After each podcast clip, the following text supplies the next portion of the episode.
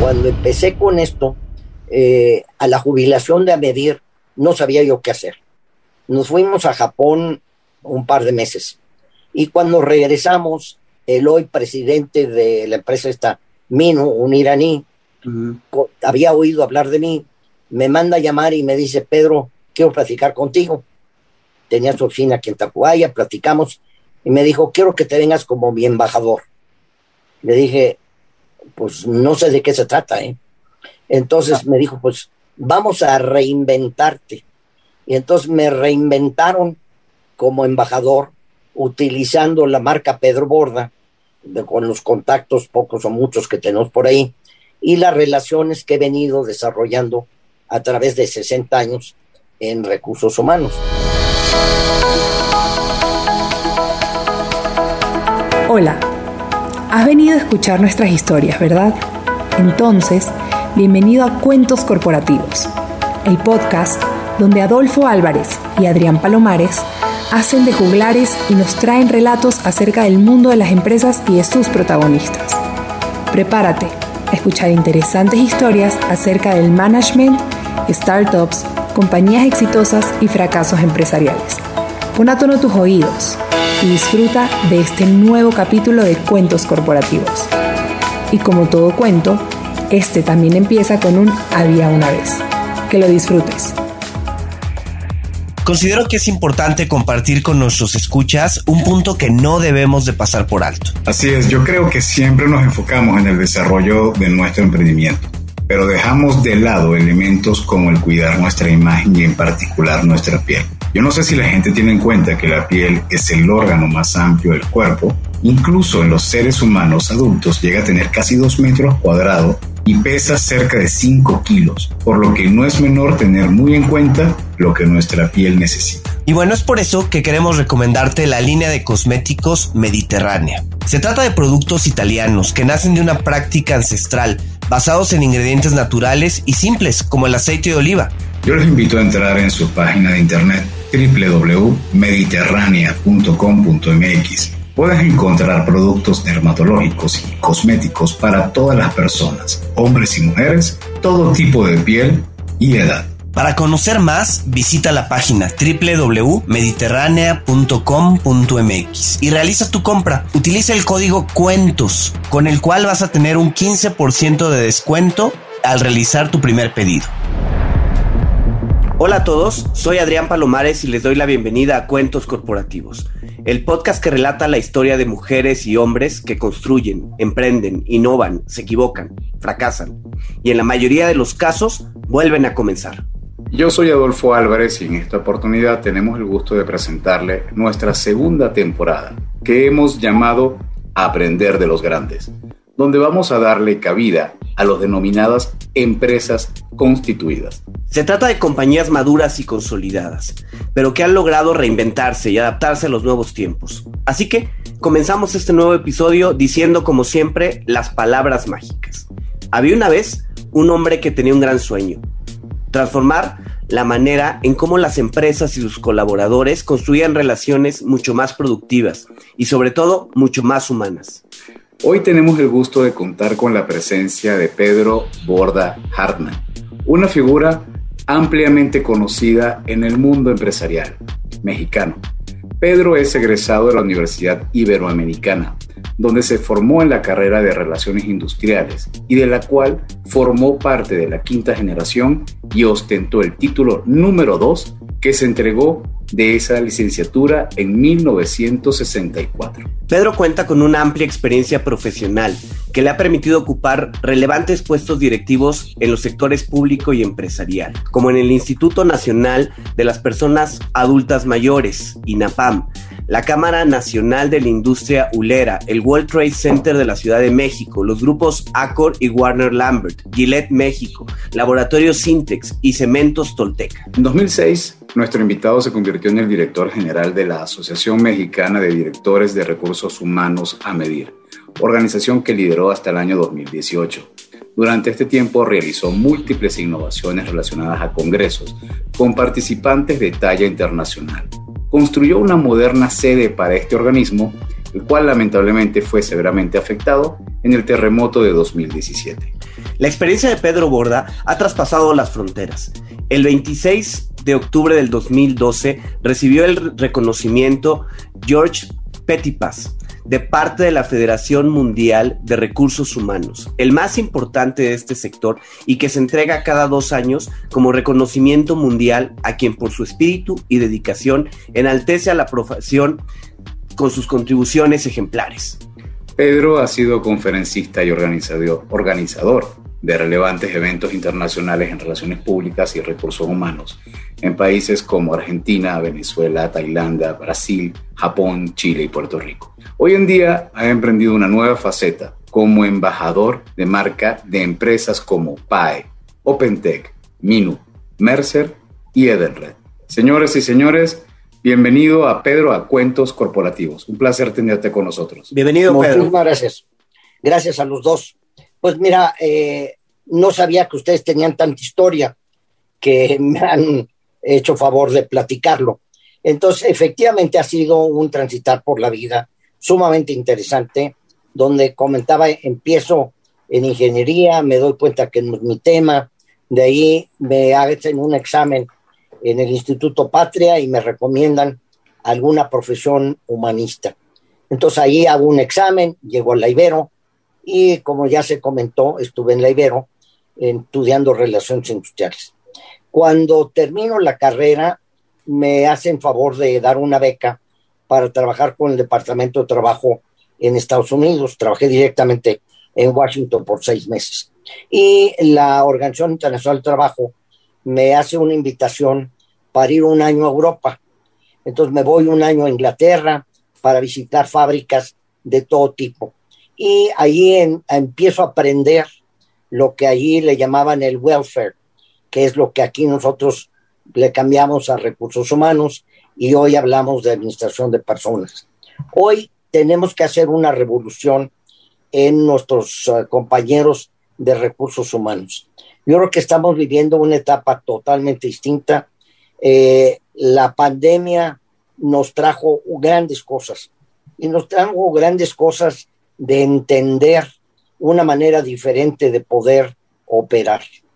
Hoy las oficinas pues ya no existen, nuestras casas se han convertido en oficinas, las pantallas de televisión pues ahora ya están sustituidas por computadoras.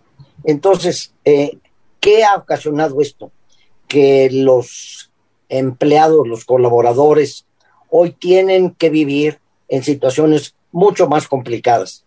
Eh, nos imaginamos, y hay ejemplos aquí muy cercanos, de un matrimonio con dos, tres hijos o hijas que se vio obligado a trabajar en el comedor de su casa, pues porque no había otro espacio.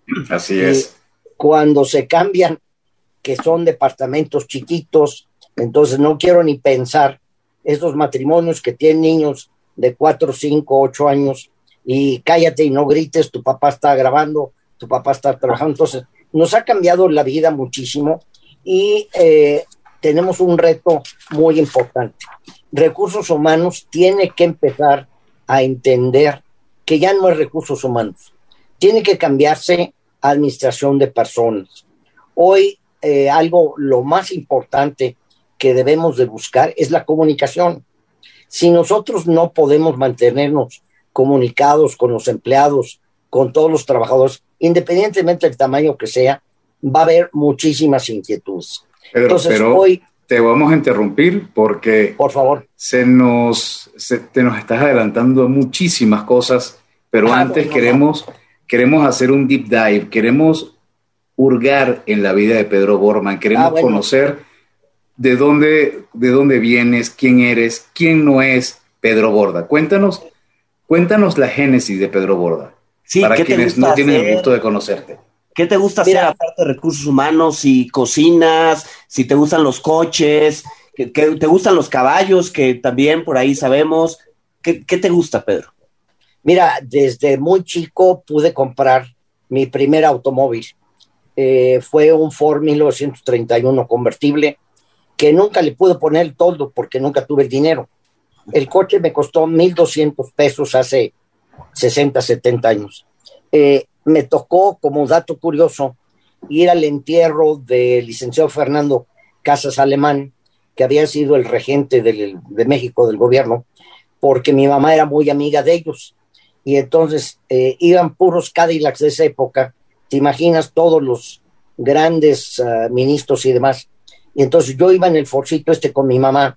Empezó a llover y pues a mojarse porque no le pudimos cambiar. Entonces, a partir de ese momento, los coches han significado una parte muy importante en mi vida. Eh, básicamente coches antiguos, no tanto los coches modernos. Hoy, por facilidad, sí tengo coches un poco más modernos. Tengo, mi pasión es el Jaguar. Tengo un Jaguar 2008 con 40 mil kilómetros eh, en estado excelente. Acabo de, después de un año de estar buscando, pude adquirir un Ford, el retro que le llaman el Thunder 2003, que tiene 22 mil kilómetros. Entonces, los coches fue una parte muy importante.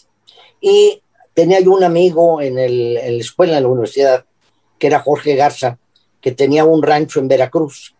Un día me invita a su rancho a montar a caballo y quedé impactado de los caballos. Entonces regresé, tenía yo 25, 26 años, regresé y lo primero que hice fue comprar un caballo. Eh, existía entonces allí en Lomas de Chapultepec un rancho que era la Tapatía, que luego se convierte en Rancho El Charro. Entonces empecé a montar a caballo, lo vendí porque decidí que me quería casar, con, conocí a Adriana, mi esposa de 57 años, entonces, este, pues, para poder hacer el matrimonio y todo, pues había que vender el caballo. Y después nos fuimos a vivir a un departamento en la colonia del Valle y ahí vivimos dos, tres años. Eh, después pudimos conseguir una hipoteca, construir una casa en la que vivimos, que tenemos 57 años. Aquí nacen los dos hijos, Pedro y Nicolás. Eh, Pedro vive en México, tiene 56 años. Nicolás vive en Estados Unidos, es abogado y está allá en Houston. Entonces, eh, fueron cambiando las cosas y se fueron dando de una manera diferente.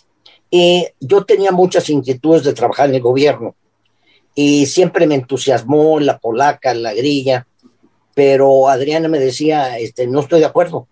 Y entonces, eh, hasta que un día están entrevistando al presidente Fox, que era candidato, y el presidente habla de Stephen Covey y habla, involucra ya a Mario Borgino, y entonces Adriana me despierta y me dice, el candidato te está hablando. ¿Cómo? ¿Qué candidato? Me despierto así sin saber, pues era el presidente Fox. No me estaba hablando a mí, sino estaba diciendo el tipo de gente, personas que él quería para su gabinete. Entonces, de alguna manera me contactan, me mandan a entrevistar con Julio Frank, que luego fue el secretario de Salud. El que me palomea es Ramón Muñoz, que era el jefe de la oficina del presidente Fox. Entonces, me entrevista el presidente y me invita a ser el director general del INAPAM. Entonces, yo no tenía mucha idea del tema y me toca presentarme en la Cámara de Diputados, Cámara de Senadores, y me dicen, usted no tiene la edad. Entonces, afortunadamente yo tenía 62, entonces ya era un adulto mayor. Entonces me dio la oportunidad de conocer y de trabajar con el presidente Fox de manera muy cercana durante casi seis años. Y cuando estábamos finalizando el sexenio, en el 2006, más o menos, en mayo, eh, se presenta la oportunidad, como mencionaba Adolfo, de la Dirección General de AMEDIR, de la Asociación Mexicana de Dirección de Recursos Humanos. Yo había sido presidente de la asociación muchísimas veces durante muchos años y luego me fui retirando y haciendo otra cosa. Entonces me invita el presidente Fox y eh, me acerco con él en el mes de mayo el día 3 de mayo, el día de la Cruz de Mayo, para decirle, presidente, usted dijo que esta chamba era de tiempo completo, pero hoy tengo una oportunidad de un empleo y no me puedo quedar sin empleo. ¿Le entonces, al presidente? y era el presidente. ¿Pero le renunciaste entonces al presidente? Entonces le renuncié al presidente, le dije, necesito, me dijo, Pedro, ayúdame en dos, tres cosas, consígueme una aportación que iba a ser el Wheelchair Foundation de Estados Unidos, de dos millones de dólares Entonces me dijo, no te vayas hasta que lo concretes. Entonces ya invitamos a estas gentes, Celso, lo de Wheelchair Foundation, y en mayo más o menos, mediados, me retiro y me voy a la medir. Pedro, eh, permíteme un, minuto nada más, porque me gustaría tocar el tema de, de, pues trabajaste muy cerca del presidente Fox, el cual ha sido una figura, pues que entró con muchas expectativas y que al final, al paso de, los años, parecería que no se logró todo el cambio. Tú que lo viviste muy de cerca, ¿qué, qué opinas? ¿Cuáles fueron las circunstancias que, que hicieron que, que, no se diera todo eso que se ha cambiado y, y que al final pues es parte de lo que hoy vivimos, de la, las condiciones políticas en las que hoy estamos, ¿no? Eh, ¿Qué opinas tú que estuviste tan de cerca trabajando en el gabinete del presidente Fox? Mira, el presidente Fox eh, lo quiero muchísimo, lo admiro mucho, estoy en contacto con él de manera constante, periódicamente con él. ¿Qué es lo que pasa? Que la gente que se rodeó, el presidente Fox no le ayudó. No quiero mencionar nombres, pero hay varias personas que hoy están todavía en la política, que han sido un fracaso, que fueron una bola de ratas y que entonces no le ayudaron. Pero entonces el presidente lo que hizo, yo creo que logró muchísimas cosas, eh, cambió mucho la forma de operar, una apertura, una claridad de, de pensamiento, porque así es el presidente, como rancherote es muy abierto, muy honesto y te dice las cosas tal cual son. A mucha gente no les gusta escuchar esto. Entonces, hoy lo vemos otra vez. Eh, he comentado con él que le baje un poco el tono porque sí es ya muy crítico. Y entonces, con el señor que está hoy, si tú atacas, criticas, pues te deja ir los caballos encima. Pero hicimos muchísimas cosas. El presidente Fox me acompañó, él y la señora Fox y Adriana, mi esposa, íbamos a los bailes que hacíamos cada año, que era el baile del adulto mayor, del anciano, el 28 de agosto, eh, hacíamos las ferias y recorrimos todo el país. Llegamos a tener doscientas y pico de casas donde recibíamos adultos mayores. Obviamente que el presupuesto era muy complicado y entonces quien tenía que dar las finanzas, pues a la vez no la daba y las casas empezaban a tener problemas para poder sostener a los adultos mayores. Eh, con el paso del tiempo se crea la Academia del Adulto Mayor, de la cual tengo el gusto de haber sido invitado como presidente vitalicio de la Academia del Adulto Mayor. Entonces, de lo que me preguntaban de qué cosas me mueven mucho el tapete, me mueve mucho el tapete el tema de los adultos mayores. Hoy lo que estamos tratando de lograr con varias gentes es rescatar al adulto mayor, pero dándole la oportunidad de que pueda ser empleable desde el punto de vista digital. Hay una persona que seguramente ustedes lo ubican, que es Gustavo Barcia. Gustavo era el director general de Bobby, hoy es el presidente de una compañía que se llama Needed Education. Entonces, con Gustavo estoy como su embajador y estamos buscando cómo le damos todo lo de cómputo de tecnología que necesita el adulto mayor para que pueda chambear.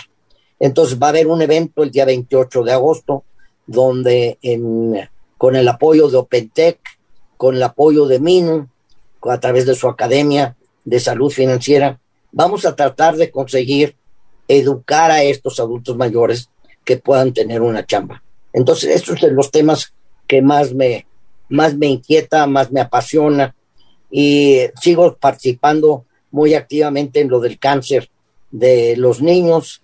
Me da mucho gusto que ahora una nieta ya está apoyando con ellos. Es súper importante mencionar, perdón que te interrumpa, Pedro, el cáncer de los niños. Eh, ¿Podrías mencionar acerca de esta fundación de, que, que, tú apoyaste a, a constituir? Sí, mira, empezamos tres personas. Amalia García Moreno, que yo era muy amigo de su esposo Felipe y su hijo tenía cáncer. Y el otro era Adolfo Rivas, que fue el director de Banqueros, que su mujer también tenía cáncer. Entonces, cuando regresamos de Houston, se crea la Casa de la Amistad hace 30 años. Hemos atendido poco más de 15 mil chamaquitos. Ahora ya también se recibe a jóvenes, porque es tremendamente triste cuando ves que el gobierno no apoya, que no hay las medicinas, Entonces es una institución sin fines de lucro que andamos buscando por todos lados. Hay una meta de conseguir cuatro mil ángeles guardianes. ¿Qué es un ángel guardián? Es una persona como cualquiera de nosotros que se compromete a aportar 5, 20, 50 pesos al mes, pero de una manera permanente. Entonces la idea es tener cuatro mil de estos ángeles guardianes. Se acaba de hacer una subasta de dibujos que hacen los autos mayores. Eh, se tiene una casa en Tlalpan donde viven 50, 60 chamaquitos y las, las mamás vienen y cuidan y tenemos transporte para llevar chamaquitos y andamos buscando cómo conseguir donativos y apoyos de medicinas para estos niños. Eh, triste es decir que en México el 50% de los niños que tienen cáncer fallecen. Eh, hay una parte en el centro médico, tenemos un super doctor que atiende a los chamaquitos con un cariño brutal y es tremendamente triste. Un día que se pueda, me gustaría invitarlos a la Casa de la Amistad o al centro médico. Y entonces hay un cuarto que es impresionante, donde pasan al chamaquito cuando ya se va a despedir. Y entonces ves una pintura de un niño que ya está volando, lleva una maleta en la mano, se me hace chinita la piel, que lleva una maleta y la maleta está abierta. Y es donde ya lo pasan porque ya está despidiendo. Entonces es una causa tremendamente noble, hay empresas interesantes, eh, una de ellas estamos convenciendo a la empresa donde estás tú, Adolfo, para que se conviertan todos los empleados en ángeles guardianes, creo que va por buen camino, tenemos apoyos de Danone, de PepsiCo, entonces hay empresas que sí dan un donativo importante. Entonces, Pedro, eh, pero mm, sobre eso creo que uno de los elementos que ha permitido que tú hayas logrado este tipo de actividad es la dinámica y el, digámoslo así, el dinamismo que tú le imprimes a cada minuto de tu día. Y tú eres una persona hoy que normalmente cualquier persona ya estaría, habría dicho, no, sabes qué, me retiro a cuidar a mis nietos, etcétera, y no, no paras, tú no detienes. Y quisiéramos preguntarte, ¿cómo hace Pedro para equilibrar su vida personal con su vida profesional? ¿Cuáles son tus rituales personales? Mira, me duermo poco, me levanto normalmente bastante temprano, eh, empiezo a ver, le dedico cuatro horas al LinkedIn Hoy tengo, estoy llegando casi a 30 mil seguidores. Entonces, trato de mantener mucho esto. Tengo un apoyo brutal de una persona que tú conoces, Liz Escalante. Entonces, Liz me ayuda mucho con posteos. Tengo una asistente que se llama Larisa Pagasa, que me ayuda mucho para este seguimiento de todo lo que estamos haciendo. Entonces, cuido mucho esto. Entonces, trabajo eh, con mucho entusiasmo y al no tener que salir a la calle, no hay comidas, desayunos, tráfico. Hoy lo que estamos haciendo, y me encanta la idea, estamos haciendo desayunos virtuales. Entonces, para la empresa que tú trabajas, estamos invitando gente, tenemos una comida, un desayuno el próximo viernes, donde invité a la directora de la Cámara Española a desayunar. Me dijo, pero no puedo ir porque no estoy vacunada. Le dije, Joana, te mandamos un desayuno a tu casa. Entonces vamos a desayunar tres o cuatro de tus compañeros de, de Enred con Joana. Y esto lo estamos haciendo mucho más, más abierto. Hay otro el próximo lunes. Y entonces es una manera muy amable porque estamos todos desayunando, desayunos muy sencillos, chilaquiles con huevo y no sé qué cosa. Pero eh, a eso le dedicamos mucho tiempo. Entonces, de las 8 de la mañana, 7 de la mañana, a las 6, 7 de la tarde. Me gusta mucho lo que estoy haciendo y lo que hago lo hago con mucha pasión. Este, me encanta el poder conectar a una persona con otra. No hay nada que me haga más feliz que me hable alguien y me diga, como sucedió en un caso cercano aquí, de la hermana de alguno que me decía, oye, este, a ver si le podemos ayudar a buscar trabajo. Entonces, eso me encanta porque entonces el ayudar que esto no es de paga, me siento sumamente satisfecho el ver que la persona que pudimos colocar, y así hemos colocado a muchísima gente. Entonces, eh, cuando empecé con esto, eh, a la jubilación de Amedir, no sabía yo qué hacer. Nos fuimos a Japón un par de meses. Y cuando regresamos, el hoy presidente de la empresa esta, Minu, un iraní, había oído hablar de mí, me manda a llamar y me dice, Pedro, quiero platicar contigo. Tenía su oficina aquí en Tacubaya, platicamos, y me dijo, quiero que te vengas como mi embajador. Le dije, pues no sé de qué se trata, ¿eh? Entonces me dijo, pues vamos a reinventarte. Y entonces me reinventaron como embajador utilizando la marca Pedro Borda, con los contactos pocos o muchos que tenemos por ahí, y las relaciones que he venido desarrollando a través de 60 años en recursos humanos. De ahí me llaman de, pues ya ahora son seis, siete empresas que me han hecho favor de, de invitar. Una de ellas que me dio muchísimo gusto es, no le puedo decir en red porque para mí la empresa es Acor y le tengo un inmenso cariño a un señor que fue nuestro jefe, que era un franco-belga, Robert Lugo. Entonces me invitan con ellos, luego me llama André Max Nook, el CEO de Latinoamérica de Mercer, Pedro, vente conmigo, y luego me llama Jorge Pérez de Grupo PAE, que hoy estamos batallando mucho con el tema del outsourcing, Pedro Vente de embajador, luego eh, me hablan de Argentina, que viene una empresa nueva que se llama Nulinga, que es para idiomas de inglés a español, y entonces igual me dicen, oye, vente de embajador. Eh, entonces, y ha habido varias ofertas interesantes. Eh, lo que sí he tenido muy presente, no aceptar ser comisionista. O sea, no le entro a comisiones, oye, si vendes, te doy, no sé qué. Yo te hago los contactos, te ayudo, hago todo el seguimiento, lo que tú necesites. Pero si vendes o no vendes, esa es tu situación. Oye Adrián, en estas conversaciones con diferentes emprendedores, uno se da cuenta del nivel de energía y concentración que le dedican a su proyecto, ¿cierto? Sí, la verdad es que a veces es impresionante, ¿no? Sabemos que los proyectos los llevan a situaciones de mucho estrés o dificultades para dormir. Pero bueno, ahora yo, yo sé que cada vez son más personas los que recurren a vitaminas y suplementos alimenticios para conseguir sus metas. De hecho, leía que en Estados Unidos 3 de cada 4 adultos toman suplementos alimenticios de forma habitual. Yo creo que en esto vale la pena que todos nuestros oyentes conozcan la propuesta de Mi Salud con Z. Es una startup mexicana que está revolucionando la forma de consumir vitaminas con un enfoque basado en la personalización.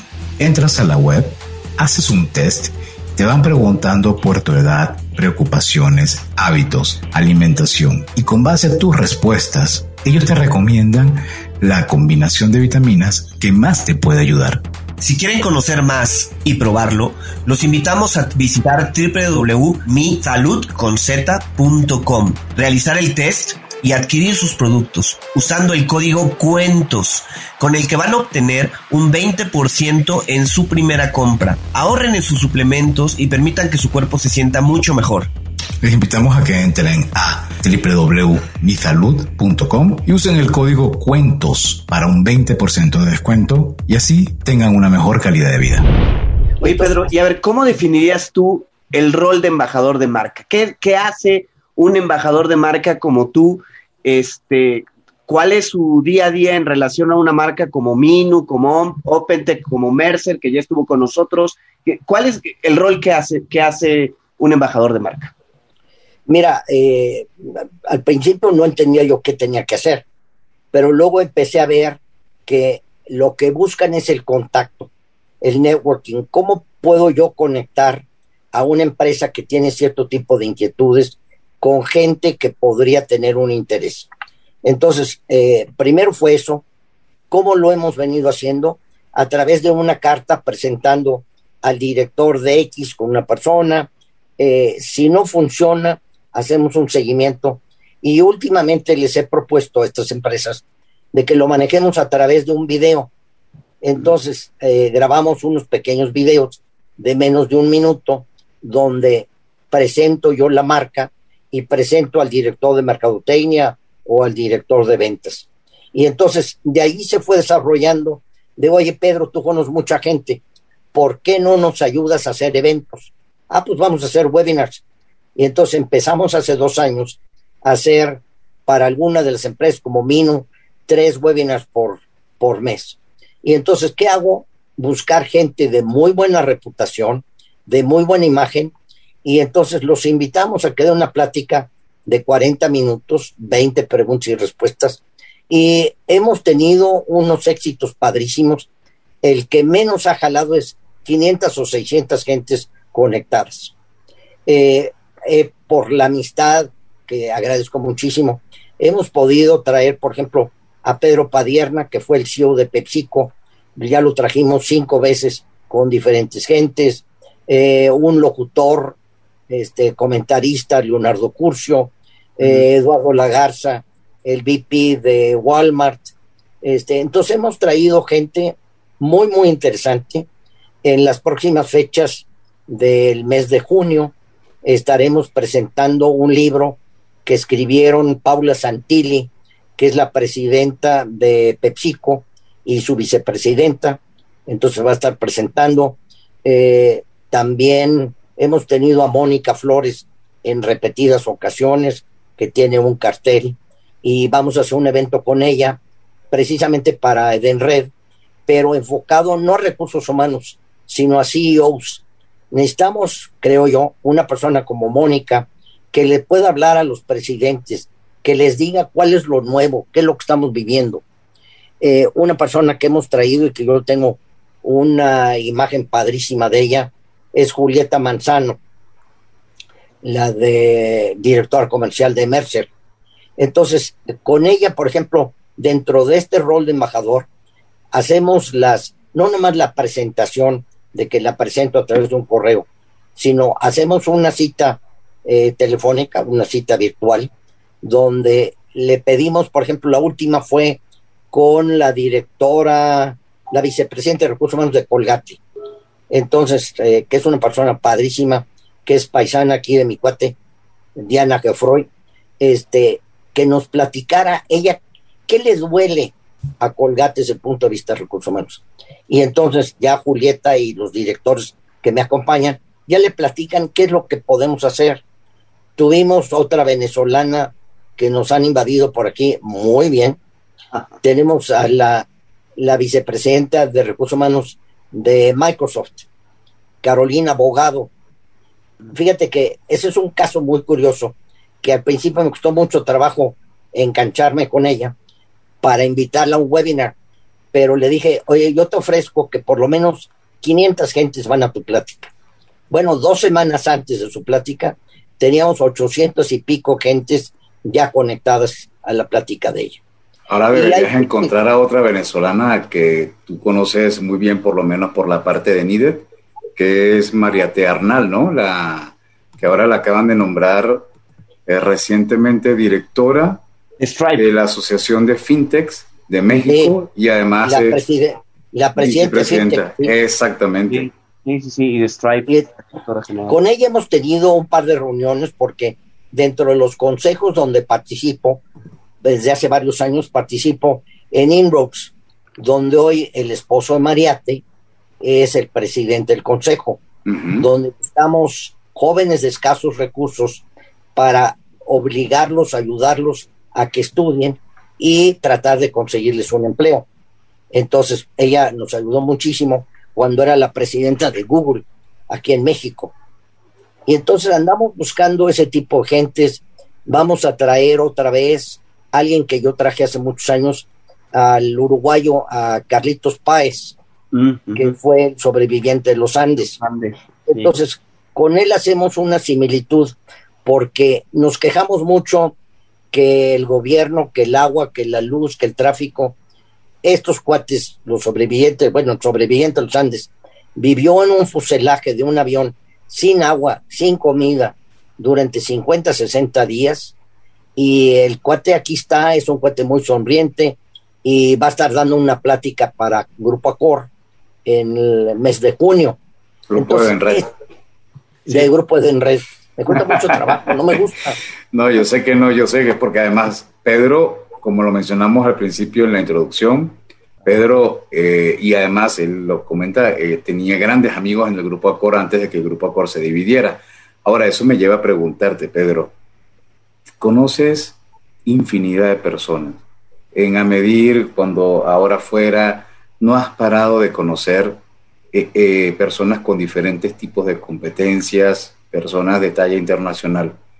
¿No sientes, o eso me lleva a preguntarte, más bien, qué tipo de habilidades, basado en lo que has visto, deberían desarrollar los líderes en las organizaciones para poder prosperar en un ambiente como el que estamos ahora, tan hostil y tan separado de las personas? ¿Cuáles son las competencias que habría que desarrollar estos líderes de organizaciones? Mira, te voy a tratar de escribir algunas gentes. Eh, un efectivo compromiso social, responsabilidad social. Ya es mucho más allá de dar dinero, sino realmente tener una causa que te motive. Eh, el otro tema es eh, ser un cuate carismático, un cuate que tenga un gran liderazgo y que crea mucho en la gente, porque muchos decimos, no, el recurso humano es lo más importante, pero a lo de hora, si lo podemos apachurrar, lo vamos a apachurrar. Platicaba yo con una vicepresidenta de recursos humanos de una empresa muy grande aquí en México, que tiene 32 mil empleados. Acaban de despedir al 30% de la gente. Y es una empresa de mucho prestigio, una empresa que habla muy bien de la gente, pero les apretó el zapato y salió el 30% de la gente. Entonces, tú me preguntabas, me preguntaban ustedes de quiénes son las gentes que yo veo, por ejemplo, el cuate que a mí más me impresiona, de los muchos que me impresionan, es, por ejemplo, Nima Purshab, el CEO de, de Mino. Es un cuate de cuarenta y pico de años que nace en Irán, a los tres años se va a España y de España se va a diferentes partes del mundo y crea varios startups. Y aquí ha conseguido apoyos económicos para mí, ¿no? De los líderes más picudos, el Jeff Bezos, el Mark Zuckerberg. Entonces, tiene una habilidad impresionante este cuate. Eh, otra gente que me impresiona mucho es eh, una persona que, un ingeniero que estuvo en Domec, que luego estuvo en Manpower como director general y ahora es el presidente de PAE. Entonces, Jorge Pérez eh, ya abrió Latinoamérica, ya abrió Canadá y abrió Estados Unidos. Es una empresa mexicana. El dueño es un amigo nuestro que se llama Fausto Muñiz, pero muy convencidos, muy patriotas y pues ahorita la están viviendo bastante complicado con esto que tenemos. Que por cierto, el próximo 13 hay una plática que se va a dar en Mino por el, el socio de, de La Vega Martínez Rojas para hablar del outsourcing y qué paso sigue. Esta es una afectación que quisiera yo mencionarlo, de cómo está afectando esto al país y que tenemos un presidente que pues hizo caso omiso, eh, líderes empresariales que les doblaron la mano, ¿por qué? Porque tienen cola que le pisen, Estamos viendo ahorita que una persona que siempre se distinguió muchísimo, el dueño de Kimberly Clark, de ser un mexicano muy entero, este, apoyando muchísimo con un gran corazón, y su hijo empieza a apoyar al grupo este de Coparmex y demás de Sí México. Hoy lo traen frito. Al presidente de unas confederaciones este, no lo dejaron hablar porque lo tienen agarrado por sus hermanos. Entonces, esto nos hace que tengamos una situación muy complicada. En el outsourcing hay 4.6 millones de trabajadores que están en el outsourcing. Ya afortunadamente Estados Unidos, por lo del TECMEC, empieza a quejarse. Ya va a haber un amparo, de hecho ya está armado el amparo para poderse defender con el miedo de las empresas las empresas americanas de outplacement no quieren entrarle por el pavor que tienen de ser exhibidos. Pero entonces está buscando cómo se puede hacer para que sí las empresas pues, se amparen porque van a perder muchísimo. Entonces son de esos retos que, que tenemos aquí pues en la vuelta de la esquina, este, con todas las ocurrencias que hoy tiene nuestro gobierno, ¿no? Oye, Pedro, trabajaste 12 años al frente de la asociación más importante de directores de recursos humanos en México. ¿Cómo consideras que se ha dado la evolución de las áreas de recursos humanos en este periodo y cuáles crees que son esos cambios por venir? ¿Cuáles son los retos que tienen las áreas de recursos humanos eh, para adaptarse pues, a lo que hemos llamado la nueva normalidad? Mira, cuando yo entré, que lo mencionaron ustedes en el 2000, 2012, eh, saliendo de, del gobierno. 2006. 2006. 2006. Me invitan a la asociación que estaba en quiebra y eh, afortunadamente tuvimos muy buenos presidentes como Alberto de Armas, que hoy es VP de Cemex, como Eduardo de la Garza, eh, Armando Ábalos, gente que realmente le metió muchas ganas. Yo hoy no te puedo opinar de medir porque estoy totalmente alejado. No tengo ni idea de qué pasa, de qué no pasa. Eh, eh, creo que ya no es lo que nosotros pensamos. Este, hay casos muy particulares de los que he sido informado, de, de los que me han platicado, que no quiero mucho entrarle. Yo creo que ya hoy la Asociación de Monterrey, EDIAC, sobrepasó a la medir, pero sin lugar a dudas. Todavía cuando se cayó el edificio, tuve la oportunidad seguro de entrada de Lomas Hipódromo, pero ya no me tocó ocuparla y ya no tengo, este, pues lamentablemente, ninguna relación con ninguno de ellos. ¿eh? Oye, pero más allá de a medir, las áreas de recursos humanos, ¿tú cómo ves a los responsables de recursos humanos en su rol y en la transformación que tienen que tener ellos dentro de su organización, fuera de, cualquier asociación eh, en México de recursos humanos, sino en el rol de, de la persona como director de recursos humanos? Mira, eh, lo que comentaba yo por ahí en, hace un ratito, eh, se tienen que reinventar. Ya la oficina de personal o de administración de personas es totalmente distinta por lo que se encuentran la comunicación, eh, quiero insistir muchísimo, debe ser clave el que se mantengan en contacto con la gente, el que entiendan qué es lo que le están pasando a sus trabajadores. A muchos de ellos, por ejemplo, a lo mejor ya ni los conocen porque fueron contratados en épocas diferentes cuando empezó esto de la pandemia. Por ejemplo, me toca ir a una junta el próximo lunes, una junta presencial donde voy a conocer a dos directores que no conocemos ninguno, ni sus propios jefes, porque todo fue entrevista este, en línea. Otra de las cosas que yo vengo insistiendo, que en los currículums no debía de aparecer que recursos humanos no pida ni edad ni sexo, sino que vea capacidades, que vea cualidades y ya después puede platicar lo que quiera en edad y sexo.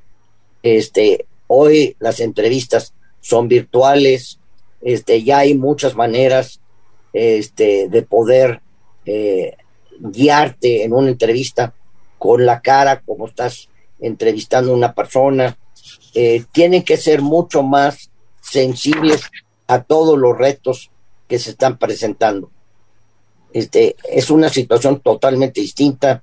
Tenemos un gobierno que es bastante insensible en los temas de recursos humanos, empresarios, las cámaras y demás que también son insensibles.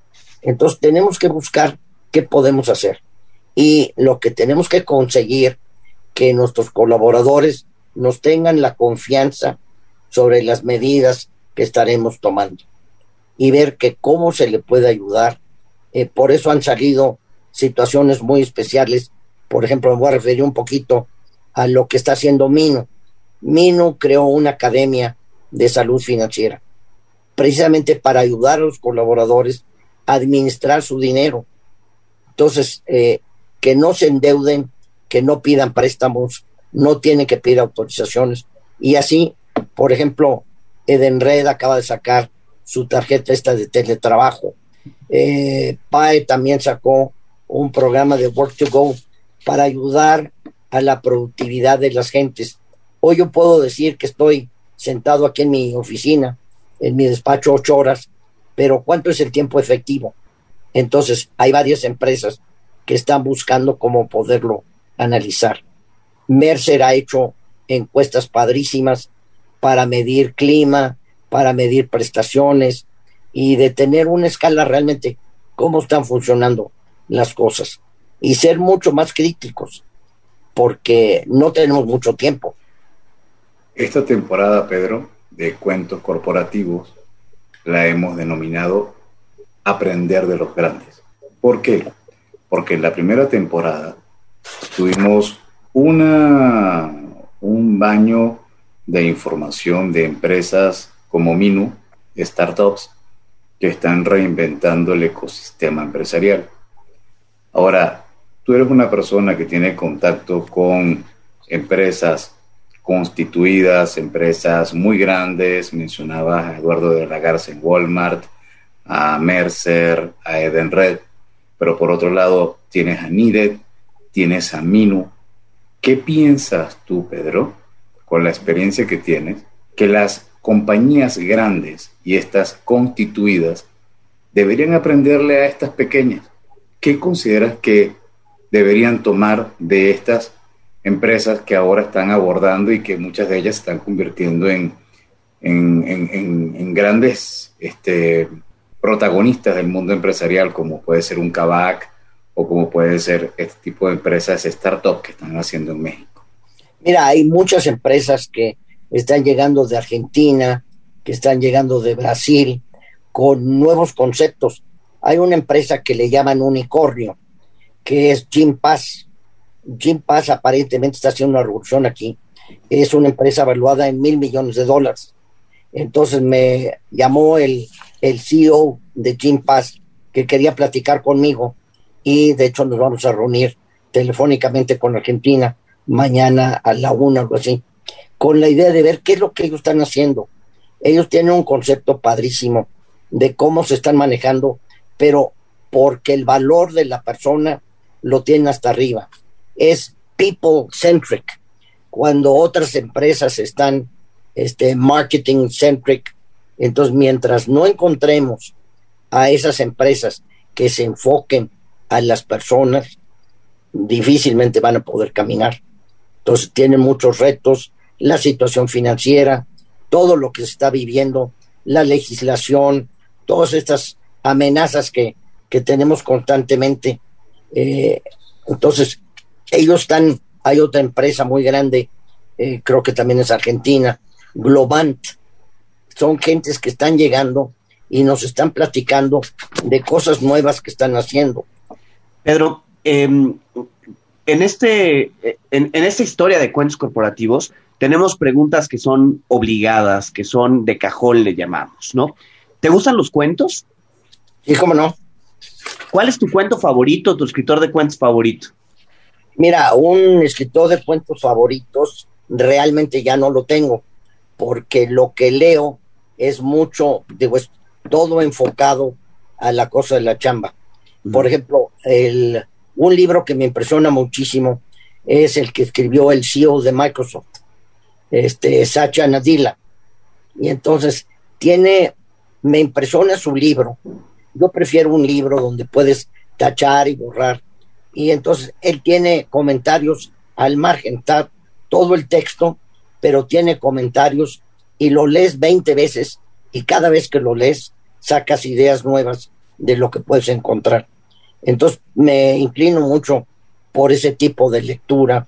El libro este que les mencionaba, de lo que escribió Paula Santilli, del poder por poder de las mujeres, este, las mujeres en finanzas, yo creo que es algo que recursos humanos debía estar vigilando y debía estar pendiente más de ese grupo de mujeres, por ejemplo, mujeres en finanzas, que a lo mejor valdría la pena que pudieran platicar con la nueva presidenta de la mesa directiva, es Denise Montesino. Ella en su chamba normal es de las gentes más cercanas a Carlos Slim y es una persona sumamente sencilla, este, muy accesible, que valdría la pena que, que pudieran platicar. Esto de Mujeres en Finanzas la inició la hoy directora de BlackRock. Entonces, gente de un nivel impresionante. Está con ellos eh, Nicole Reich, la de Paribas, que también es una persona muy, muy interesante. Hay otra mujer que estuvo en Price muchos años, que ahora está como vicepresidenta mundial de finanzas de la Federación Mundial de Mujeres, que es Patricia González Tirado. Y entonces Patti tiene unos conceptos eh, padrísimos, ¿no? Pedro, al, dos o tres empresas o empresarios latinoamericanos que consideres que están marcando tendencia actualmente. Ya nos mencionabas a, a Anima, Urshep, pero consideras que hay otros que debemos considerar y tener muy presentes en el radar? Mira, uno de ellos es eh, Fausto Muñiz, este, nada más que es un cuate que no le gusta mucho el perfil de aparecer en muchos lados, pero es un cuate interesante. Otro que también está haciendo un impacto fuerte es Beto González. Alberto fue el CEO de Microsoft en México, Colombia, no sé, y tiene una empresa que se llama Irradia, Temor y tiene juntas todos los jueves. Es un cuate impactante en su forma de hablar, en su forma de estructurar. Otra persona que a mí me impresiona también eh, por todo lo que ha venido haciendo es Francisco Casanueva, Paqui Casanueva, de Interprotecciones, que hoy es el presidente de Endeavor. Entonces acaban de nombrarlo como presidente de Endeavor. Y es un cuate muy interesante. Él le apostó al Checo Pérez hace muchos años. Entonces tiene una compañía muy, muy grande de seguros. De hecho, tengo cita con él el próximo jueves por lo de Endeavor. Entonces, es alguien que creo que valdría la pena que pudieran platicar con él. Pedro, si alguien de nuestros escuchas quiere contactarte, ¿dónde puede eh, buscarte? ¿Dónde puede localizarte? Mira, yo creo que lo más fácil es mi correo, que es pedro.borda arroba outlook.com. Y seguirte en, en, LinkedIn, ¿no? Sí, ahí estamos muy presentes y sí le dedicamos mucho tiempo, ¿no? Pedro, un mensaje final que pudieras compartirle a nuestros oyentes, a quienes eh, han tomado tu espacio y han considerado los elementos que has indicado hoy para su reflexión. ¿Qué nos podrías compartir? Mira, yo lo que quisiera sugerir que eh, tengamos mucho cuidado con lo que estamos haciendo con este país, que este próximo 6 de julio salgamos realmente a votar y que lo veamos con el cariño y con la pasión de lo el México que le estamos heredando a nuestros hijos. Tenemos ejemplos catastróficos que tú conoces más que nadie y realmente es preocupante lo que estamos viendo. Eh, todas estas amenazas que tiene el Señor de manera constante. Eh, entonces, ese cariño y esa pasión, yo creo que México la necesita y la merece. Entonces, ojalá que todos pudiéramos hacer nuestro mejor esfuerzo para conservar este país. Pedro, de verdad muchísimas gracias por acompañarnos en Cuentos Corporativos y bueno, a ustedes por escucharnos. Si les gustó este episodio, no duden en suscribirse en su plataforma y calificarnos con cinco estrellas. Síganos en nuestras redes sociales, estamos en Facebook, Twitter, Instagram y LinkedIn. Visiten nuestro sitio web www.cuentoscorporativos.com, en donde encontrarán las ligas a cada una de las redes y podrán suscribirse a nuestro newsletter. Les recordamos que Cuentos Corporativos es un podcast producido por Adolfo Álvarez y Adrián Palomares. La edición de sonido está a cargo de Audica Producción y en la creación de contenido y soporte de producción contamos con el apoyo de Eva García. Y como siempre decimos, las empresas, sin importar su origen, razón de ser o tamaño, tienen todas algo en común. Están hechas por humanos. Y mientras más humanos tienen, más historias que contar. Y todo cuento empieza con un había una vez. Nos escuchamos en el próximo capítulo. Muchas gracias, Pedro. Gracias, Pedro. Muchísimas gracias a ustedes. Los felicito por el esfuerzo y dedíquenle mucho más. Muchas gracias. Gracias. Gracias. Gracias por habernos acompañado en este capítulo de Cuentos Corporativos. Ojalá que esta historia haya sido de tu agrado y sobre todo que te lleves ideas y experiencias que puedas aplicar en tu propio universo empresarial. Esperamos que nos escuches nuevamente y recuerda, todos los cuentos comienzan con un había una vez. Hasta la próxima.